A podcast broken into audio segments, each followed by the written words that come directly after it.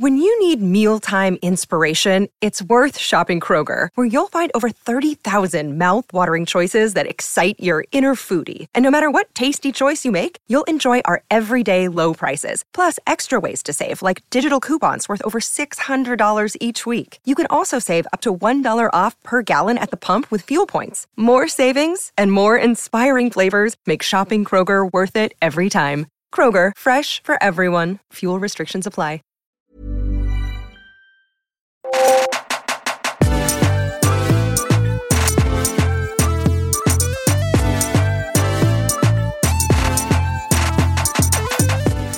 On s'est quitté en 2019 dans un contexte de crise politique et écologique majeure.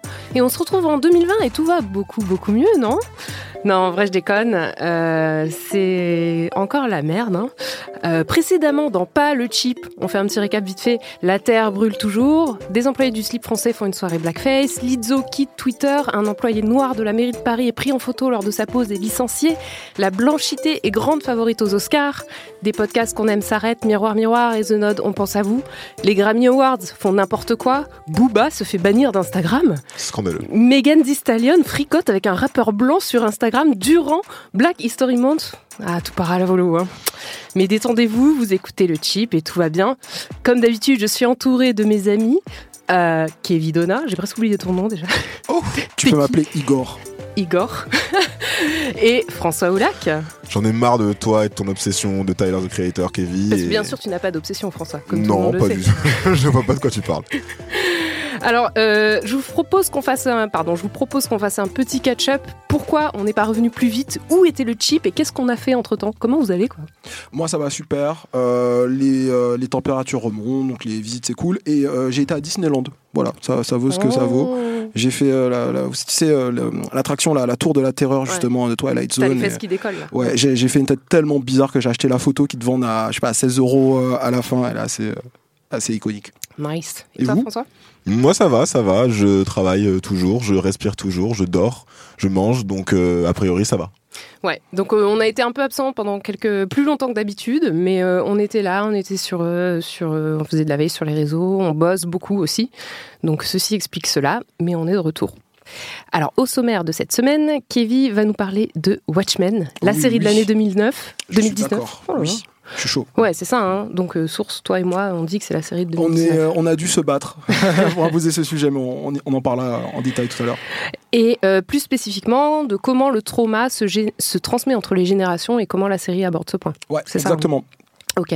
Et puis du coup, pour la suite, moi, je vais partager avec vous les fruits de ma réflexion autour de la lecture d'un ouvrage qui est assez spécial, qui s'appelle Jambalaya, écrit par Louisa Teich, qui parle de spirituali- spiritualité noire et plus spécifiquement afro-américaine. Mais avant tout ça, bien sûr, notre rubrique préférée, le trash ou iconique. Alors, le trash iconique, le trash iconique des réseaux est de retour et j'ai euh, j'ai envie de vous parler de Super Bowl. Euh, moi, le Super Bowl, pour moi, c'est trois anecdotes. La première, c'est euh, Beyoncé, Jay-Z et euh, Blue Ivy qui ne se sont pas levés pendant l'hymne. Colin Kaepernick qui réagit sur les réseaux en mode, Hum, c'est comment?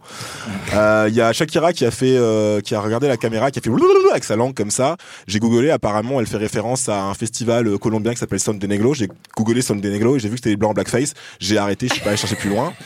Et la troisième anecdote, c'est un drama hors terrain, hors, hors stade de foot, et c'est PETA, donc euh, l'association.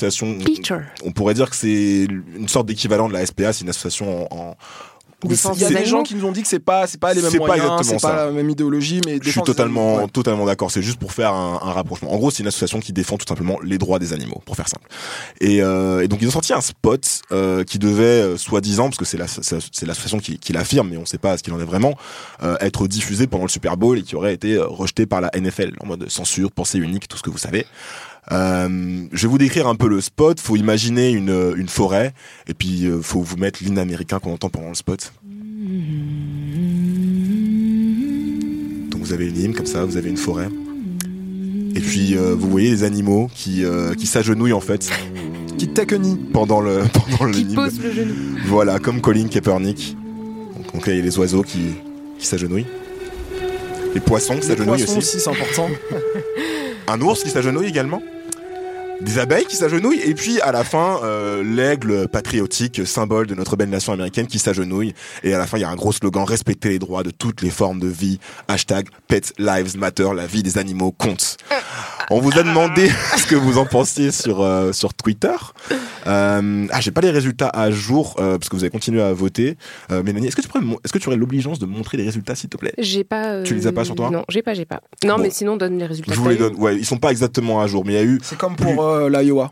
C'est les résultats C'est les euh, partiels. C'est ça, c'est ça. C'est une appli à calculer. Bon, en gros, il y avait plus de 385 votes. Vous avez été, euh, à l'heure où j'ai pris les résultats, euh, 5% à voter iconique. L'image est forte.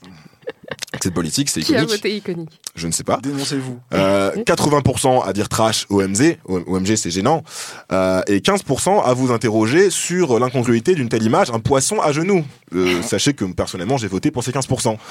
Euh, on a At Woolo, euh, qui est un très bon média caribéen que je vous recommande d'ailleurs, qui euh, qui a commenté Chip plus soupir. On a également euh, Ketera Moda euh, qui nous dit la PETA à chaque fois ils mettent dans l'embarras les noirs antispécistes. Wesh, jamais ils n'utilisent d'autres symboles de racisme toujours nous avec leur campagne qui renvoie à l'esclavage là. Ils saoulent de fou. Voilà, donc en gros, il y a eu évidemment une euh, grosse grosse majorité de gens qui désapprouvaient totalement euh, l'image du spot. Vous avez voté quoi vous? Moi, j'ai voté. j'ai pas été original, j'ai voté trash. D'accord, et toi Mélanie Ah, iconique. Non, bah non, non, non. Mais moi, quand j'ai vu la pub, que tu m'as envoyé la pub, j'ai eu un fou rire en fait. je me suis dit, c'est- au début, je croyais que c'était une parodie, quoi.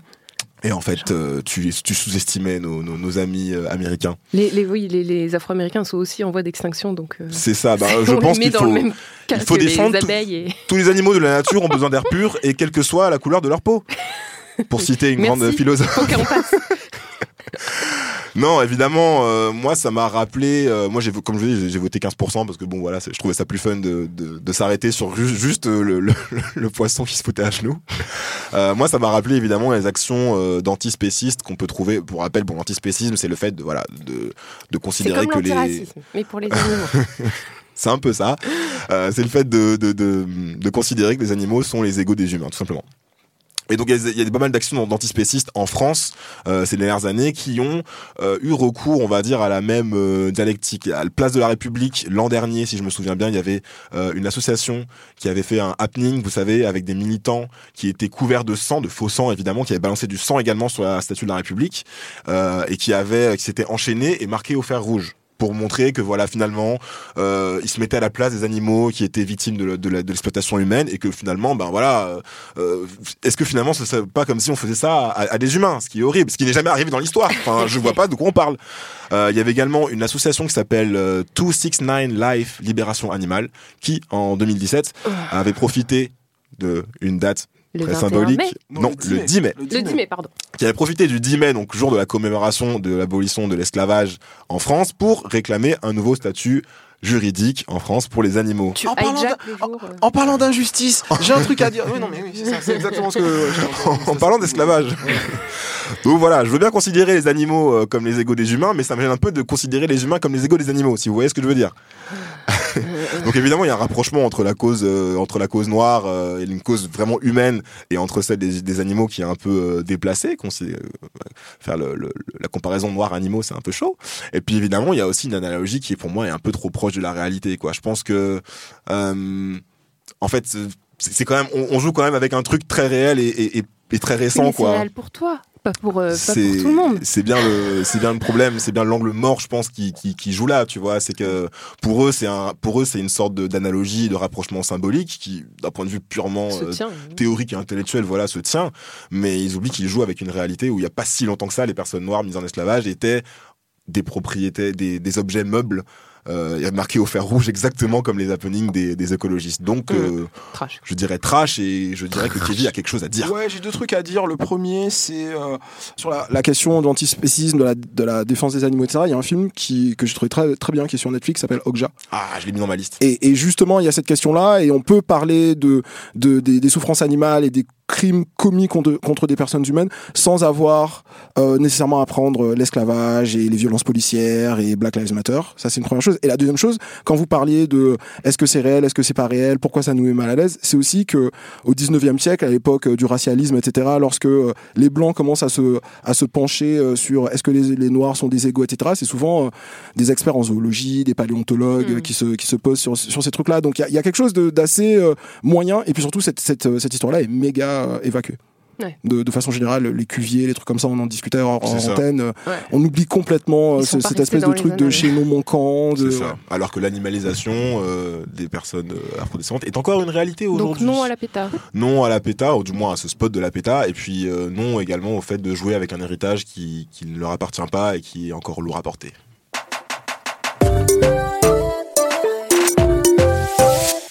Euh, alors Mélanie et moi, comme je disais tout à l'heure, on, a un peu insisté pour euh, pour euh, ce sujet-là.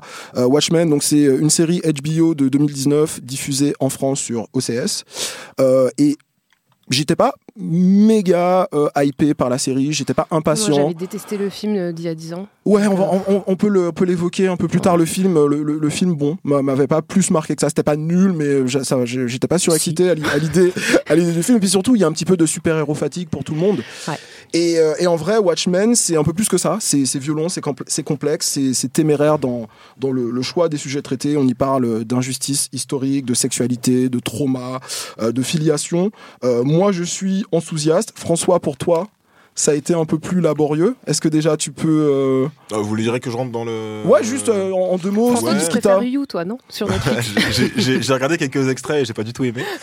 non, non. T'as eu du mal à rentrer dedans. Voilà, pour, pour, pour, faire simple, j'ai beaucoup de mal à, à, rentrer dans la série, mais plus pour des raisons de, des raisons de rythme, des raisons de, de, de narration, plus que pour des raisons de, de fond, quoi. Moi, ce, ce, cette série m'a un peu fait l'effet du film High Flying Bird, tu te rappelles, Kevin, dont on avait parlé, sur le basketball qui est un film qui est plutôt chiant à regarder, mais que quand tu commences à explorer les thèmes et, euh, ce qu'il y a derrière, ça, là, ça devient passionnant. Quoi. Voilà.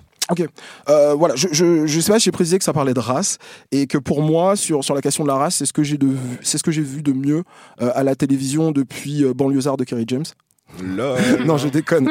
depuis la saison 1 d'Atlanta de Donald Glover, bien évidemment, et ça veut dire ce que ça veut dire. Donc on, on va un peu spoiler la série, mais mais c'est pas grave. There are people who believe that this world is fair and good. It's all lollipops and rainbows. We don't do lollipops and rainbows. We know those are pretty colors that just hide what the world really is. Black and white. Black and white.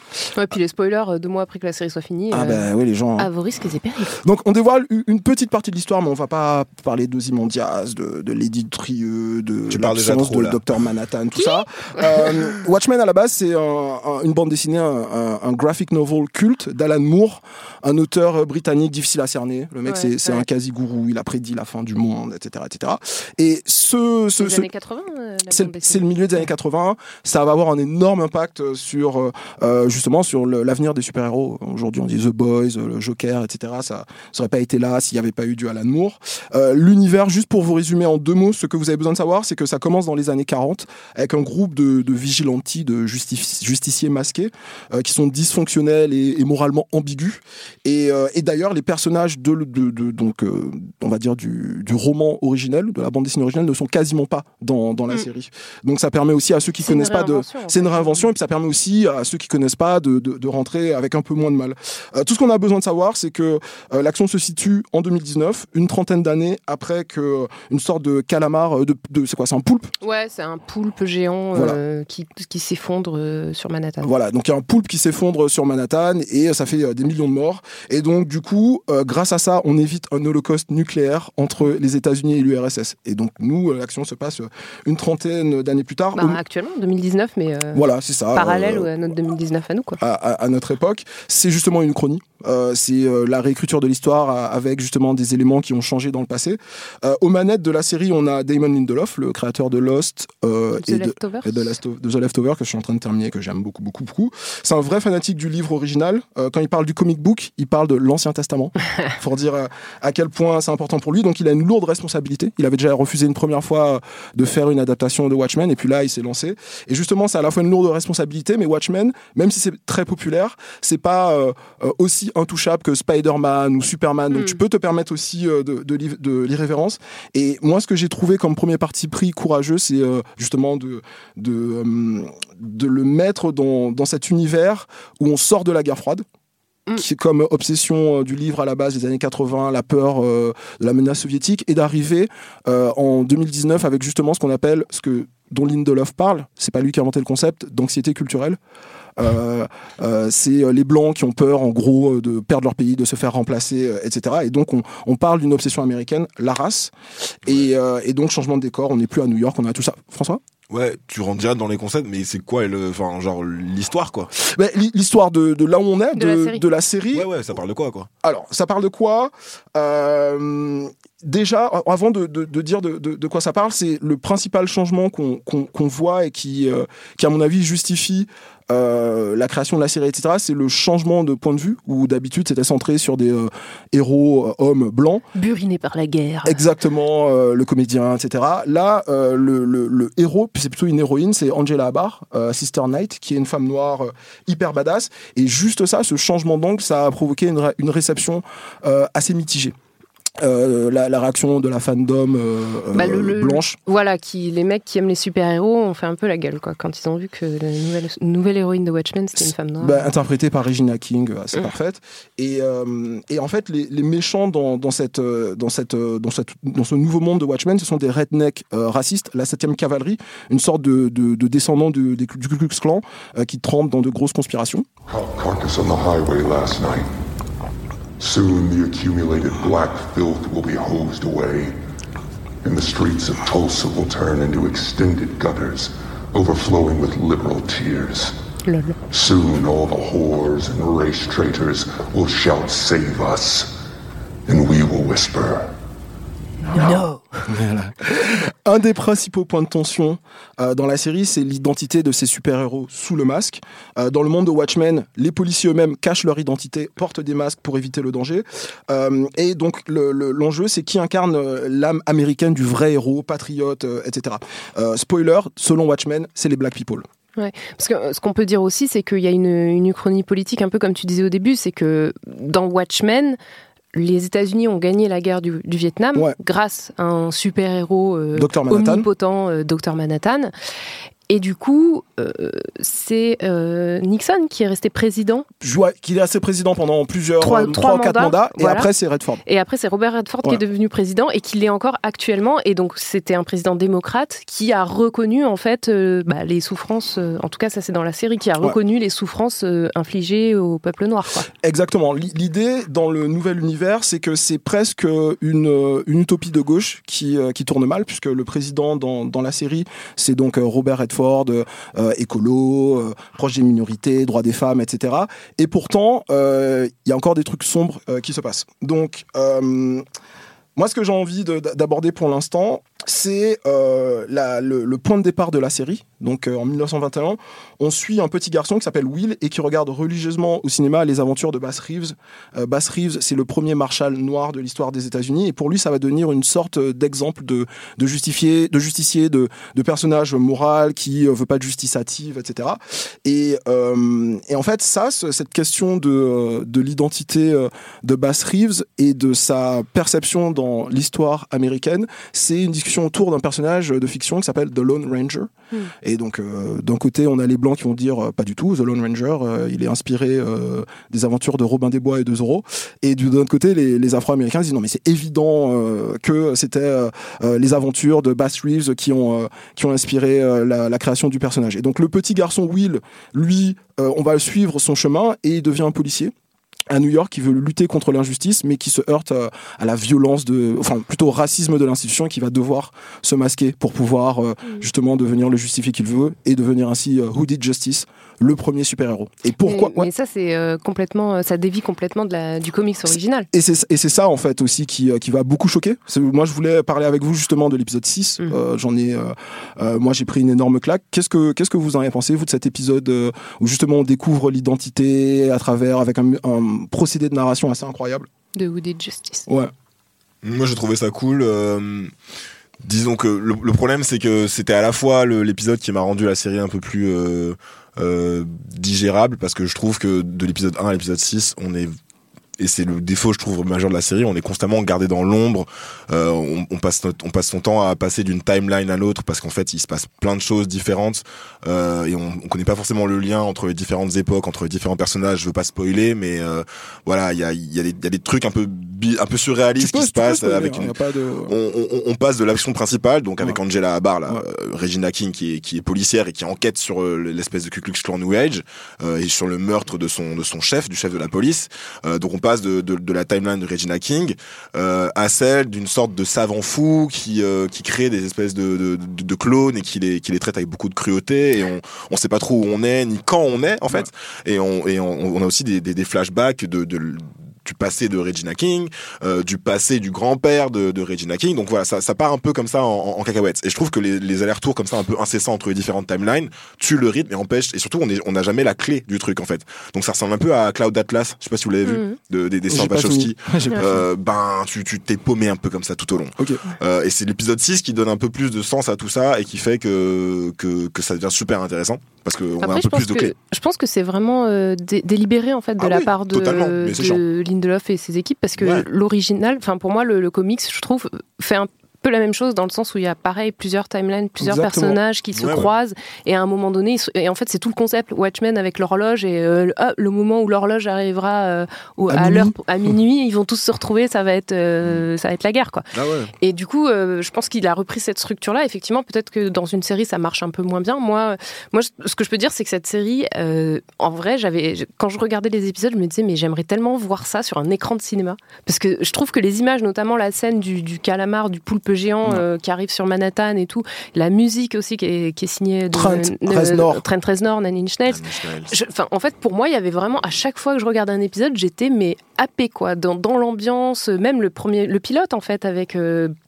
Tulsa et l'émeute raciale, Black Wall Street et On va en tout. parler tout à l'heure. J'étais vraiment mais euh, sur sur le bout de mon, de mon siège et enfin j'a- j'avais vraiment des émotions hyper fortes et euh, au-delà des personnages qui sont bah, qui sont intéressants mais je trouve que c'est vraiment la mise en scène et je trouve qu'il y a vraiment beaucoup d'ambition pour une série euh, qui pour moi est euh, largement au-dessus d'un film Marvel en termes juste visuels. Mhm. Tu vois, juste visuel avec ce qu'ils font avec Black Wall Street dans le premier épisode, euh, le calamar et même euh, bah, toute la fin de la série, je me dis mais putain, en fait ça c'est ça c'est du cinéma. Enfin C'est pour une, moi. c'est une série d'auteurs en fait, Ouais. contrairement à- aux Marvel, aux films Marvel qui sont Ouais, plus ouais. des trucs de Mais tu vois, on a Ça plein de films fait- de super-héros. Marvel et il y en a pas un qui fait ce que Watchmen fait, tu, vois. Tu peux Parce pas que c'est- pas la même. aller aussi loin dans, dans l'irrévérence avec Spider-Man et dire qu'en fait Spider-Man c'était pas ça, mais c'était Bon, en fait, il est noir. un noir bisexuel qui, tu vois, tu pas peux pas la faire ça. liberté de format ou de, de Ouais, mais ce que je veux dire, c'est que c'est Ouais. quand même à signaler, tu vois, Bien que c'est c'est un, vraiment Ouais, un accomplissement. c'est- C'est c'est intéressant le, point que tu soulèves, Mel, d'autant plus que donc le créateur de Watchmen, de, du, de, de la, du roman graphique, Alan Moore, est contre toute adaptation Ouais. euh, de son travail, en particulier euh, à l'écran, que ce Et soit c'est pour ça cinéma ou série. que Lindelof, il a hésité pendant C'est super c'est pour ça que. Lindelof a hésité pendant super longtemps parce que lui justement il dit la, la bande dessinée c'est justement le média absolu, on peut tout faire, on a une liberté extraordinaire même dans la temporalité. Bon ben le cinéma et la télé à côté c'est naze parce qu'il y a tellement d'exigences et de limitations que, que voilà on a on a moins de liberté. Sur je reviens sur la, la question du masque et de, de cette origine un peu un peu euh, euh, comment dire cachée des, des super héros. La réflexion autour du masque est venue à Lindelof euh, au moment des manifs euh, d'extrême droite à Charlottesville où justement il y avait donc des hommes blancs d'extrême droite euh, qui euh, défilent euh, en criant des atrocités et euh, il s'est fait la réflexion euh, ils ne portent plus de masque Et donc, euh, qu'est-ce que ça veut dire porter le masque? Qu'est-ce que tu caches? Qui a besoin de se cacher? Euh, Etc. Et puis ensuite, cette envie aussi de raconter un passage méconnu de, de l'histoire des États-Unis à travers le prisme des super-héros. Il dit que comme tout, il, il se cache pas du tout, il cache pas du tout ses opinions politiques. Il dit qu'il est progressiste, euh, qu'il est euh, urbain, etc. Et que comme tout bon bon blanc progressiste de, de sa génération, il a lu Ta-Nehisi Coates. Mm. Et c'est là où il a découvert euh, 1921. Il a découvert Tulsa à travers The Case for Reparations et aussi Une colère noire et un autre livre qui s'appelle Burning qui est pas de Ta-Nehisi et qui qui parle de tout ça. Donc il essaie de raconter ce- cette histoire de Tulsa qui qui s'est passée il y a donc 99 ans, qui est encore une histoire très très euh, d'actualité pour plusieurs raisons. Dans le premier épisode de, donc de la Attends, série, il s'est passé quoi, tu le sais exactement J'y arrive, j'y arrive. Dans, le premier épisode de, de la série, il y a deux gamins, euh, des collégiens, qui se battent au sujet des Red Foundations. Mm. Donc, euh, t'as en Réparation. gros euh, euh, un blanc qui dit au personnage de Regina King, donc une femme noire, euh, vous avez euh, monté votre business, business avec l'argent des Red Foundations. Les Red Foundations, c'est des compensations qui ont été données par le gouvernement euh, aux descendants des massacres de Tulsa. Alors, en quoi ça consiste? Euh, Pas d'exemption d'impôt pour euh, les gens qui peuvent prouver par leur ADN, leur ADN qu'ils ont un lien avec des victimes de, de massacres de Tulsa. Euh, Qu'est-ce qui se passe? C'est un événement tabou parce que tellement violent qu'il est difficile à, à raconter et à croire. Ça se passe donc en 21 époque de la ségrégation et à Tulsa donc de cette ville de l'Oklahoma où se passe Watchmen euh, il y a le développement de- d'un quartier qui s'appelle Greenwood qu'on surnomme Black Wall Street et c'est un quartier noir dynamique et prospère pour euh, pour l'époque They called it Black Wall Street. It was a mecca. It was a huge success. But Black Wall Street was also an anomaly. It thrived at a time when the KKK was incredibly active in Oklahoma, and the nation had just been through the Red Summer of 1919, when white mobs murdered black people in dozens of incidents across the U.S. Donc en fait, je vous résume, il y a eu une altercation entre une adolescente blanche et un adolescent noir dans un ascenseur du, du centre-ville de Tulsa. Ça a escaladé, il y a eu des violences et ensuite une, une foule de blancs armés et soutenus par la garde nationale, il y aurait eu des, des bombardements aériens, euh, vont massacrer environ 300 personnes. J'ai environ parce qu'on n'est pas du tout sûr euh, du nombre total, parce que les corps ont été jetés, enfin c'est Ouais. c'est assez gore. Les enfants, les femmes, les... tout le monde. Et les conséquences pour les survivants aussi ont été assez horribles. Donc il y a eu un, un effort pour occulter les faits. Par exemple, on a parlé d'émeutes raciales plutôt que de massacres pendant longtemps. Euh, on a essayé de, cacher les preuves, de, laisser les, les familles se, débrouiller. Et c'est seulement en 1997 que la ville de Tulsa a ouvert une commission où ils ont enregistré les, témoignages justement des, des derniers euh, témoins. Il reste une personne qui a 105 ans euh, aujourd'hui. Euh, Watchmen, c'est pas manichéen justement parce que le, président est une icône progressiste, Robert Redford, donc dans, cet univers-là, mais ça montre que tout n'est pas gué- guéri et que le ressentiment existe encore. Donc Redford a eu beau mettre en place des, mesures qui tentent de réparer ça, euh, il y a un groupe de gens qui, le refusent et évidemment c'est ce qui va emmener à un ensemble de, conspirations, de, machinations, etc.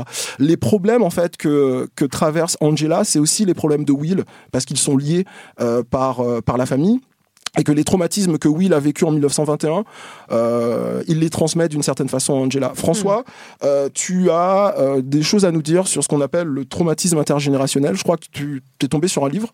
Ouais, en fait, euh, quand je la dernière fois que je suis rentré en Guadeloupe, j'avais repéré ce livre à la Fnac, je l'avais pas acheté à, au moment, euh, à ce moment-là. Et, euh, et là, en voyant la série, je me suis dit que ça valait le coup d'y euh, retourner.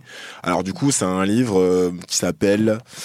Euh, tiens, je te dirai nez, Mélanie. L'esclavage, deux points. Quel impact sur la psychologie des populations? Tout à fait. Euh, alors, je- en fait, euh, comme tu disais, dans, dans Watchmen, il y a, on est dans un monde un peu chronique où il y a eu une attaque à New York qui a euh, tué 2 millions de personnes euh, et qui a laissé des... des 3, Trois millions. millions. 3 3 millions. millions, excusez-moi. Les geeks. 3 millions, 3 millions. Parce qu'ils sont totalement morts et c'est pas une série, vous savez. Euh, et ça a laissé surtout des centaines de milliers de personnes traumatisées. Et en fait, il y a une scène qui moi m'a- m'a marqué où euh, il y a un des personnages, un des un des flics, un des euh, partenaires en fait euh, de travail de, de Angela qui euh, qui participe à un groupe de parole. Et l'un des participants, donc de, de ce groupe de parole des personnes traumatisées, dit alors moi c'est chelou parce que en fait je je n'ai- je n'étais pas présent à New York lors de l'attaque parce que je suis trop jeune. Ma mère était présente lors de l'attaque Mhm. et euh, je suis né bien après. Et pourtant, euh, pourtant j'ai des, j'ai des angoisses, euh, j'ai des paranos, et j'ai l'impression que hum, j'ai l'impression que le- nos parents peuvent nous, nous transmettre un peu nos, euh, nos, nos traumatismes. Et ça, ça m'a fait euh, ding ding ding dans ma tête. Parce que cette idée que les traumatismes se transmettent de génération en génération, elle est super intéressante. Donc déjà, c'est un truc qui existe dans la pop culture depuis euh, assez longtemps. Euh, tout le, toute la pierre euh, angulaire des Rougon-Macquart de Zola. Mm. Vous savez, c'est le- l'idée que euh, d'une famille, qu'en qu'en gros, les, les, les ascendants peuvent te passer leur, euh, leur maladie, leurs affects, leurs malédictions. Leur débilité. Leur peu, débilité, euh, exactement. Débilité au sens vraiment étymologique Mhm. du terme.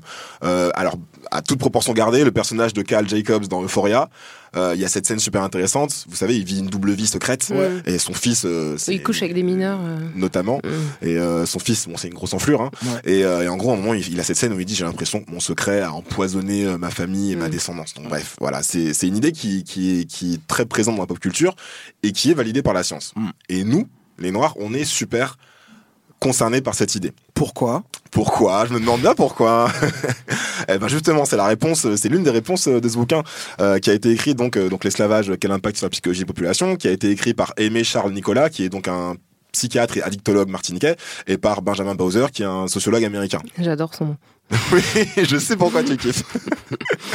Donc en gros, c'est un, un ouvrage collectif fait, fait par plusieurs scientifiques de différentes, euh, différentes, euh, différents domaines de recherche qui, s'in- qui, s'in- qui s'intéressent euh, à cette question, qui répond à la question assez simple, puisque la science a prouvé que les événements traumatiques laissaient des traces sur la descendance. Par exemple, on sait que les descendants des survivants de l'Holocauste ont des, ont des traces.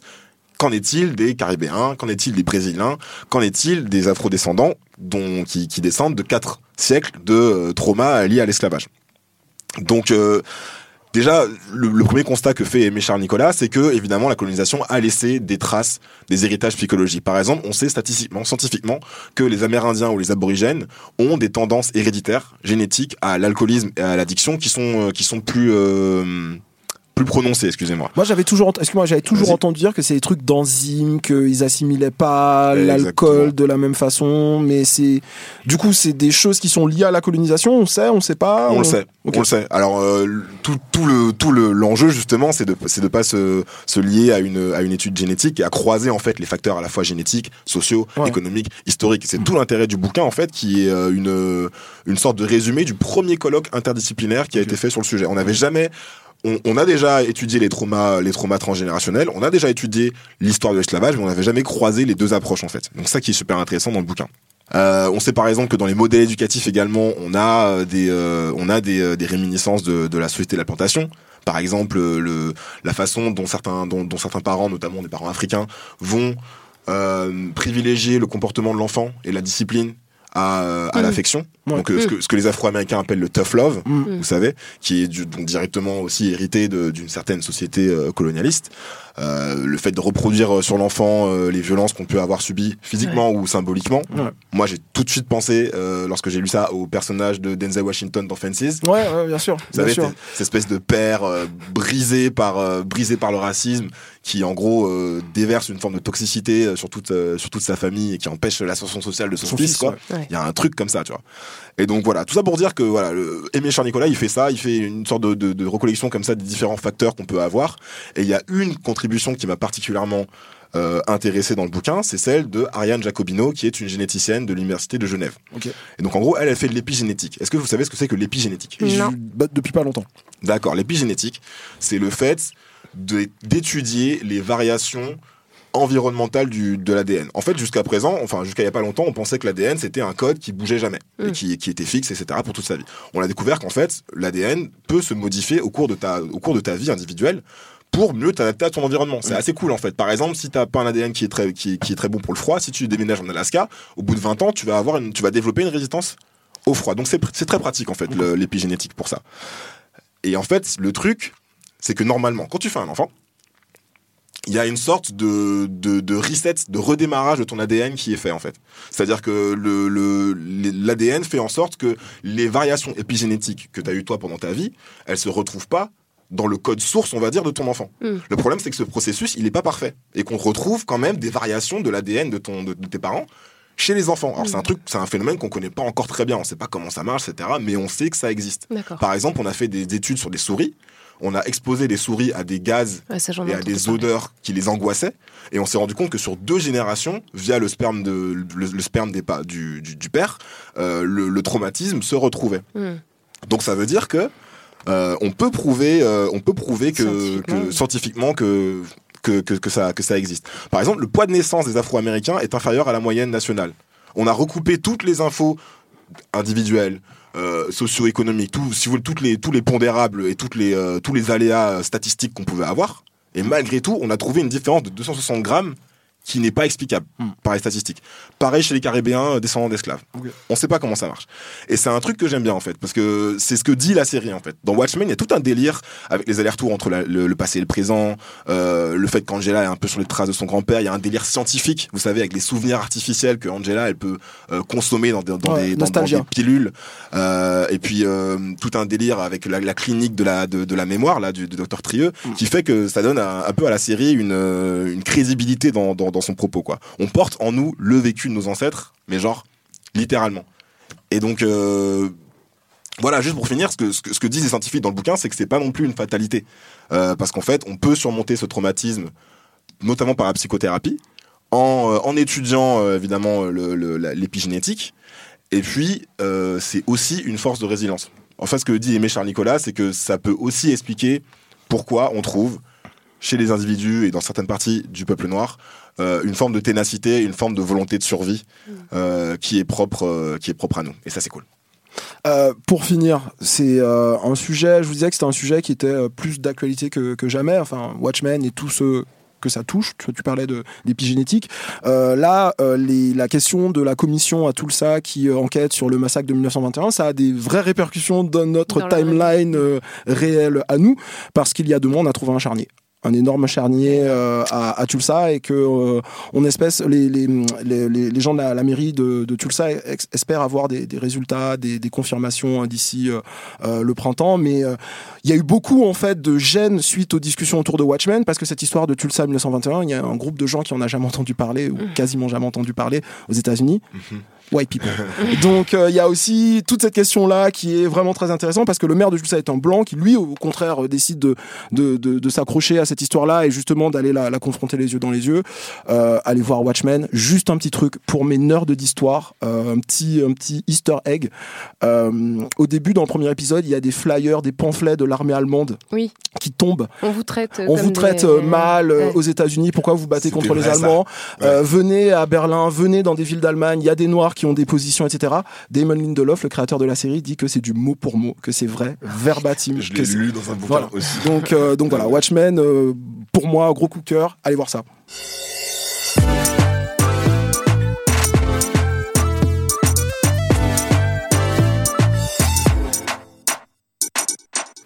Alors, je sais pas si vous avez remarqué, mais on parle beaucoup des sorcières en ce moment. hein. Il y a un ouvrage du même nom qui cartonne. Euh, il y a même des rayons dédiés dans les librairies. Euh, les sorcières, elles seraient féministes, libres, fortes, pleines de connaissances, etc. etc. Euh, alors, la Wicca, vous savez ce que c'est? Euh, J'ai entendu ça. J'ai entendu ce terme une fois dans Orange is the New Black. J'ai Voilà. euh, googlé, j'ai vu la définition sur Wikipédia et j'ai oublié.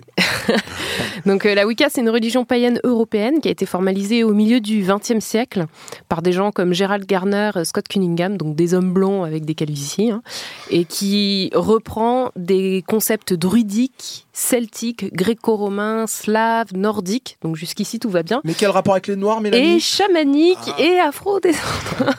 eh ouais. Donc euh, moi en fait j'ai envie de parler de spiritualité et j'ai envie de parler d'appropriation culturelle dans la spiritualité. Parce que bah, je vais faire mon coming out, il faut que je vous avoue que moi aussi j'ai eu ma période dans ma jeunesse, ma période Wicca, euh, où je lisais des livres et je faisais brûler de l'encens et des bougies. Et, euh, mais quand même j'ai très vite senti que j'étais pas vraiment attendue dans cette sphère-là, hein, on peut dire ça, parce que en gros toute l'imagerie de la Wicca c'est composé de blancs, de femmes blanches, d'hommes blancs, les dieux sont blancs, etc. Et euh, du coup, les sorcières dans l'imaginaire sont des vieilles femmes blanches ou des jeunes femmes blanches, si tu penses à Charm, par exemple. Mm. Et en gros, la Wicca, bah, c'est pour les blancs. C'est une religion qui a été inventée pour les blancs et les autres ne sont que des invités. Et donc, la question que je me suis posée, c'était où sont les sorcières noires en fait? Et du coup, alors, mon cheminement, ça a été ça. Après, je me suis dit, bah, des sorcières, il y en a en Afrique. Avec le temps, j'ai appris notamment que ma grand-mère, qui est ivoirienne, était ce qu'on appelle féticheuse. Elle participait à des cérémonies, euh, elle était guérisseuse avec, à l'aide des plantes, elle parlait avec euh, les ancêtres, elle rentrait dans des transes et les gens venaient la voir. Euh, mais il y a aussi des sorcières dans énormément d'autres cultures à travers le monde. Je pense Amérindiens, les chamans, etc. Donc, moi, ce qui, me touche aujourd'hui dans la, dans, la spiritualité, pardon, c'est que c'est politique. On en a parlé l'autre fois. Parce que en France, dans, qui est quand même un pays très cartésien, les mouvements politiques, ils ont carrément souvent, très souvent, rejeté la, spiritualité en disant euh, ça nous intéresse pas. Euh, mais sachant qu'aujourd'hui, on retrouve des sorcières dans les Black Blocs euh, contre Macron.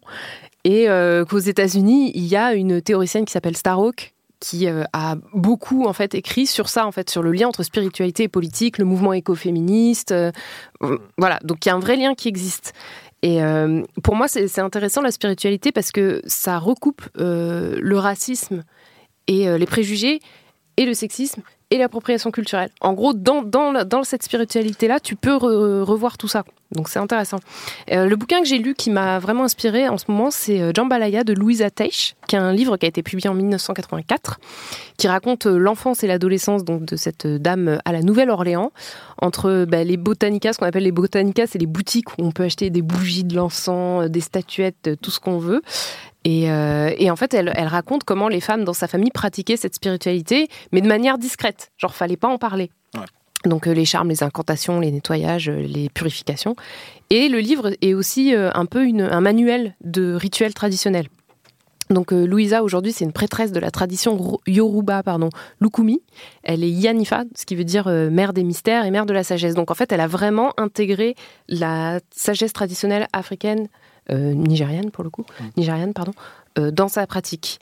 Donc ce qui est intéressant aussi, c'est le vaudou et le houdou, qui sont des traditions vraiment euh, américaines, euh, qui, qui, viennent des descendants d'esclaves, euh, qui ont amené en fait leur, leur tradition ancestrale euh, au moment de la traite. Euh, donc, euh, ce qu'il faut savoir, c'est que quand les esclaves sont arrivés, bien sûr, ils n'avaient ils plus le droit de pratiquer leur, leur, religion. Ils devaient pratiquer la religion du maître, donc le christianisme ou protestantisme, et ils ont mélangé en fait leur, leur figure à eux. Comme les populations locales amérindiennes, qui elles aussi ont été forcées, mais qui ont voilà. adapté tu, aussi. Tu mélanges en fait tes croyances et tes traditions avec bah, ce, celles de l'oppresseur, en disant oui, oui, c'est la Vierge Marie qu'on on, on, prie pour elle, alors qu'en fait tu pries pour tes déesses personnelles. La quoi. créolisation. Et moi, ce que, enfin, ce, que j'aime bien, c'est que, en fait, la, spiritualité, la spiritualité, pardon, c'est à peu près la seule chose qui reste quand on est arraché à son pays, à sa civilisation pour être mis en esclavage, ou effectivement, quand un envahisseur vient et assassine l'entièreté de ton peuple, comme pour les natifs américains. Je voulais juste, euh, du coup, reprendre quelques petits trucs du bouquin qui, je pense, qui sont intéressants et que, j'avais envie d'évoquer dans le chip. Euh, les croyances d'Afrique de l'Ouest, Yoruba, donc notamment qui ont survécu et dont, elle parle dans le bouquin, c'est les sept déesses et les sept dieux africains. En fait, c'est sept déesses et dieux, donc principaux. Euh, donc il y a Obatala, qui est le créateur androgyne, qui est à la fois homme et femme. Il y a Yemaya, la déesse des mers, qui est euh, connue pour sa beauté, mais aussi pour un peu son mystère. Oya, la reine du changement. Donc, euh, c'est quand tu veux déménager, tu fais une prière à Oya. Oshun, qui est la Vénus locale, qui représente la, la, beauté et la féminité. Et c'est une déesse à laquelle euh, Beyoncé a rendu hommage au Grammy Award 2017. Okay, avec les tenues dorées un peu, là. Exactement. Ouais. Et puis, on a Shango, qui est le dieu de la masculinité. Et euh, Ogun, le constructeur, l'architecte. Donc, c'est vraiment intéressant parce que, pareil, on voit des parallèles avec les dieux gréco-romains. Donc, il y a vraiment ces choses-là qu'on retrouve, qu'on retrouve, ces principes qu'on retrouve un peu. Et euh, un autre point qui, que, que, je voulais évoquer aussi, c'était la, la, démonisation de toute cette croyance. Et ça, elle en parle beaucoup dans le bouquin, Louisa Teich. Elle explique qu'avant l'appropriation, avant les sorcières blanches qui brûlent de la sauge et qui font des, euh, des pratiques chamaniques, et eh ben, il y a la démonisation de tout ça. À travers, à travers les médias, le cinéma, la littérature, les séries, les Occidentaux, ils ont réussi à fixer une espèce de version diabolique de tout ça, de ces pratiques, comme le vaudou, le houdou ou les traditions ancestrales africaines. Ça fait peur en fait. Quand, euh, dans, quand tu regardes les films euh, vraiment occidentaux, t'as peur. Mmh, c'est vrai que le vaudou dans la pop culture, le vaudou haïtien, euh, c'est. C'est du sang, c'est des cris. Ouais, ouais, ouais, ouais. c'est pas vu comme quelque chose de très positif. Quoi. Ouais, ouais, c'est ça. Et même les sorcières noires dans la pop culture, déjà, il n'y en a pas beaucoup. Et quand elles sont là, elles font peur. Donc The Craft. Enfin, les méchantes dans Sabrina. C'est exactement ce que j'allais dire. Tati Gabriel dans Sabrina. Et puis c'est parfois aussi très caricaturé. Je pense à Rencontre avec Joe Black ou Brad Pitt. Je n'ai pas vu celui oh, Parce que aussi bien en VO qu'en VF, le film est insultant. En VO, il parle en anglais, il parle un faux jamaïcain patois qui a été traduit par une sorte de petit nec créolisant euh, en français. Mmh, merci. Voilà. Et donc c'est toujours des trucs de mais ça va aller dans l'autre monde, mama. Enfin, ouais. Ouais. D'accord. Et ce qui est intéressant aussi, c'est qu'il y a un mouvement de récupération sur Internet actuellement. Euh, par exemple, je pense à The Hood Witch sur Instagram. Il y a des communautés, des coven, qui euh, vraiment font un retour aux sources et disent mais en fait non, nos traditions elles font pas, elles sont pas ce qui, ce que la pop culture en dit quoi. Hmm. Donc il y a un process vraiment de retour à la spiritualité, redécouverte des ancêtres et du politique que, qui moi m'intéresse énormément. Euh, donc je vous conseille vraiment ce bouquin dont je vous ai extrait un petit tuto parce que il y a aussi un, un aspect vraiment euh, charme quoi. Elle, elle raconte des charmes, des incantations, des trucs à faire. Donc vous On, êtes prêts on les apprend à faire, on apprend à faire quoi? Moi, je veux maudire, euh, je veux maudire mes ex. Quoi? Non, on va faire le masque Bon, rien, macabre. alors. Donc c'est pour tous mes sistas et tous mes frérots qui euh, passent par des phases de dépression, le masque macabre. Donc en gros, les ingrédients, il te faut une assiette en papier, des crayons de couleur, une perforeuse à trous, un bout de ficelle, des allumettes, une cheminée ou du, ou du feu, un petit chaudron ou un bol en métal. En métal. Donc première étape, tu t'assois, tu fronces les sourcils, tu bouges les muscles de ton visage parce que ça t'aidera en fait à ressentir ta douleur. Deuxième étape, tu utilises les crayons de couleur pour dessiner un visage sur l'assiette en papier qui ressemble à la manière dont tu te sens. Donc tu inclus des symboles euh, de tes expériences, tes habitudes négatives. Tu peux dessiner ton ex, François, si tu veux. Ensuite, tu fais des trous sur les côtés de l'assiette, tu noues la ficelle de, pouvoir, de manière à pouvoir faire un masque, et tu mets le masque à l'envers sur ta tête, tu le mets derrière toi. Et à partir de là, tu cries les attributs de ta, de ta négativité. Donc jalousie, pauvreté, ex. Ça y est, j'ai- déjà, les mots qui me viennent. Chômage C'est pas drôle, Kifi. jusqu'à ce que tu sentes que toute cette colère et toute cette frustration est plus en toi. Ensuite, tu jettes le masque dans la cheminée ou tu le fais brûler dans un petit bol et tu regardes le masque brûler. Et après, tu te places devant un miroir et tu inspires profondément et tu souris. Et normalement, ça ira mieux. Sachant que cette technique est utilisée par toutes les cultures dans le monde, en fait. C'est vrai que le, le, le fait d'écrire des trucs, par exemple, de, de, de- comme une catharsis un peu, et puis de brûler la feuille ensuite. Ouais. euh, par exemple, écrire une lettre à quelqu'un euh, à qui t'avais t'as un, t'as un rapport problématique. Et ensuite, et ensuite brûler. J'ai déjà entendu parler de ça dans des trucs, euh, dans des d'autres cadres, quoi. Ouais. Voilà. Et donc, dans son bouquin, il y a plein de petits trucs comme ça qui, en fait, ce qui est intéressant, c'est qu'elle explique d'où ça vient. Elle explique les liens qu'il y a avec euh, la tradition et tout. Donc, voilà. Jambalaya de Louisa Teich, très, très bonne expérience qui donne envie d'en savoir beaucoup plus.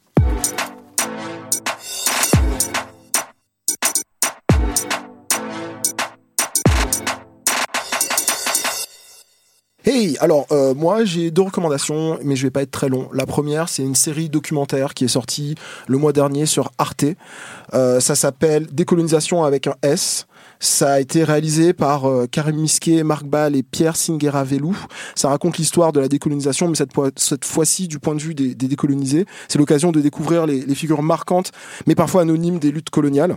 Le moment était, euh, était propice parce que ce sont des choses dont on parle énormément dans la société française, mais aussi dans toutes les sociétés occidentales. Il y a le développement des postcoloniales, ce qu'on appelle les postcolonial studies, les études postcoloniales. Il y a le mouvement qu'on appelle décolonial. Donc, il y a euh, aujourd'hui la possibilité euh, d'entendre des choses peut-être qui étaient plus difficiles à entendre auparavant et de les raconter d'une autre manière. C'est euh, l'acteur Reda Kateb qui fait la narration euh, du, docu. c'est fait avec brio. Tout est top, mais mention spéciale au troisième épisode qui m'a fait pleurer. comme une Madeleine, les deux fois où je l'ai vu, ça parle de Mobutu et Lumumba. Donc, si vous connaissez pas l'histoire, je vais pas vous spoiler, mais ça, ça arrache le cœur. Et, donc, voilà, félicita- félicitations à eux. Euh, J'ai vraiment trouvé ça très inspirant et, euh, et ça change. Enfin, je- je- j'aimerais bien voir plus de choses comme ça à la télévision. Et Voilà, c'est l'anniversaire, donc il va y avoir d'autres trucs cette année, je pense. oui, Africa 2020, euh, Les les, trucs de décolonisations. décolonisation, ouais, ouais, il y aura, il y aura des trucs. Et puis la deuxième recommandation, c'est euh, pas un documentaire, c'est de la fiction, c'est une série, ça s'appelle The Twilight Zone. Euh, à la base, The Twilight Zone, c'est un classique de la télévision américaine des années 50-60 Ah, série de SF, là. qu'on connaît Ouais. sous le Enfin, nom de la quatrième, La quatrième la dimension. quatrième La dimension. dimension. Euh, c'est euh, une série d'anthologie, donc chaque épisode indépendant. C'est euh, CBS qui le fait. Et pourquoi j'en parle dans le type Parce que c'est Jordan Peele Mm. de Get Out, de Key and Peele qui, euh, qui, euh, qui est le producteur de la série. Life sometimes goes like you don't expect it to. Ah, ce bruit. Ouais, oui, ouais, ouais, d'accord. Bien sûr. What did you do to me? Turn it off.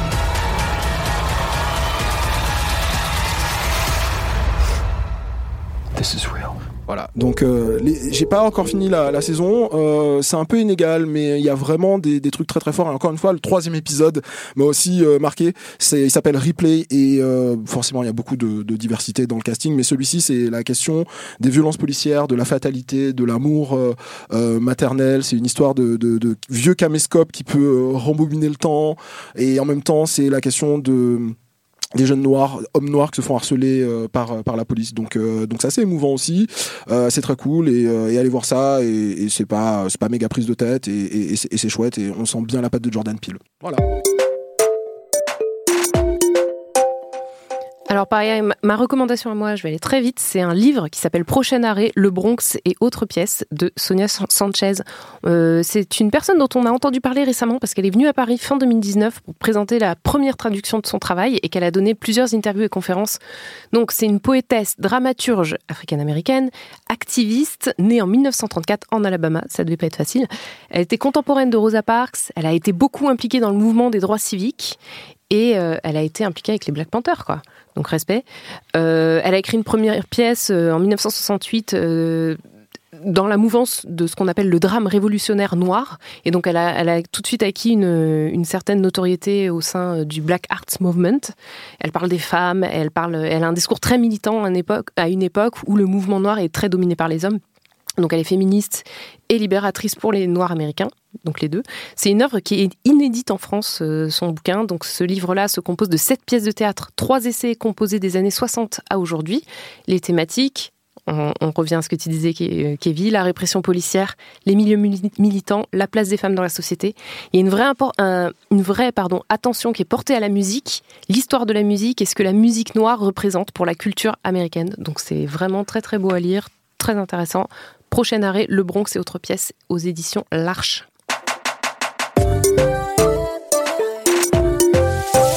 Alors moi aussi je vais aller très vite pour ma recommandation. Je vous recommande un documentaire qui s'appelle L'argot sous un garrot. Euh, c'est un documentaire de Laura Millienne et Olivier Pilot. Alors Olivier Pilot il m'avait contacté déjà. En fait c'est un documentaire sur Booba déjà pour commencer. Hein. Non j'ai pas l'obsession Mélanie, me regarde pas comme ça. Euh, qui en fait euh, explique le génie linguistique de Booba. Et donc voilà Olivier Pilot c'est quelqu'un qui m'avait contacté déjà il y a quelques années de cela. Donc ça fait un petit moment qu'il travaille sur le projet. Puisqu'à une époque quand j'étais à Combini j'avais interviewé un jeune un jeune étudiant en philosophie qui s'appelle Alexandre Chira qui avait écrit un bouquin déjà à ce moment-là sur la philosophie dans les textes de Booba. Donc euh, donc voilà, le docu est enfin sorti euh, sur euh, sur YouTube. Je vais pas vous mentir, le documentaire a des défauts majeurs selon moi. Déjà, il aurait pu être mieux filmé, on va dire, au niveau du cadrage, de la prise de son, de, de l'éclairage. Il y a parfois un, un petit, ça fleure un peu des fois l'amateurisme, je dois dire.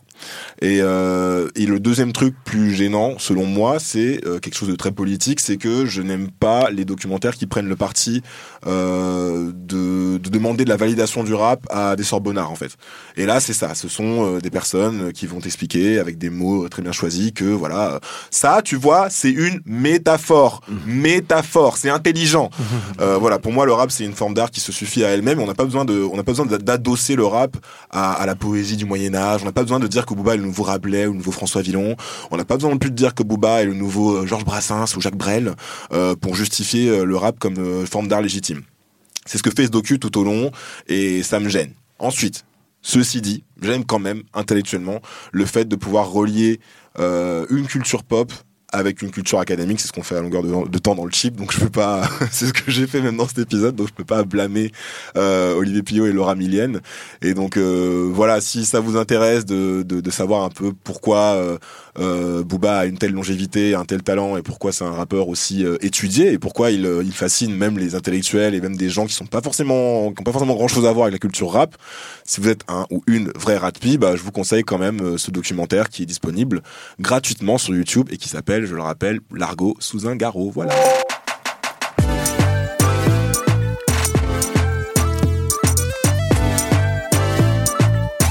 C'était le chip, on revient dans 15 jours. En attendant, vous pouvez nous suivre sur Twitter et Instagram sur le chip podcast, ça n'a pas changé. Euh, vous pouvez aussi nous retrouver sur Apple Podcasts, Spotify, Deezer, SoundCloud et toutes vos applis de podcast habituelles. Laissez-nous une review sur Apple Podcasts, mettez-nous 5 étoiles pour nous faire remonter dans le classement. Le jeu de société, le chip, le jeu que vous nous avez aidé à financer lors de notre campagne Ulule l'année dernière est en cours de fabrication. On vous tient au jus de l'avancée, euh, on n'oublie pas, ne vous inquiétez pas. Sortira peut-être pas en février. On, on- on vous tient au courant. Euh, L'émission, donc cette émission, a été réalisée par Quentin Bresson et coproduite par Binge Audio. Et on vous dit à bientôt. Des bisous. Bisous.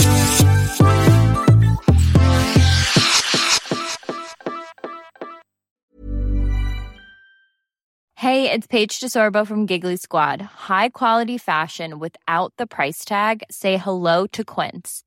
I'm snagging high-end essentials like cozy cashmere sweaters, sleek leather jackets, fine jewelry, and so much more. With Quince being 50 to 80% less than similar brands. And they partner with factories that prioritize safe, ethical, and responsible manufacturing. I love that. Luxury quality within reach. Go to quince.com slash style to get free shipping and 365 day returns on your next order. Quince.com slash style.